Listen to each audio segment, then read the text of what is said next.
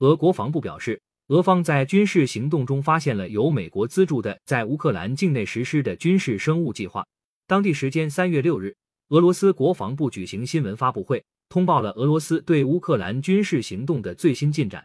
通报称，俄军已基本解除了乌克兰武装力量空军的战斗力，并警告地区邻国不要为乌克兰战机提供机场作为基地。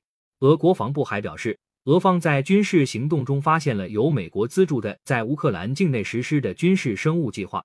临近俄罗斯边境的几个乌克兰生物实验室曾从事生化武器研发。俄罗斯对乌克兰军事行动开始后，这些实验室紧急销毁了能够引发鼠疫、炭疽和霍乱的病毒。目前，俄方已经公布了相关材料。感谢收听羊城晚报广东头条，更多新闻资讯，请关注羊城派。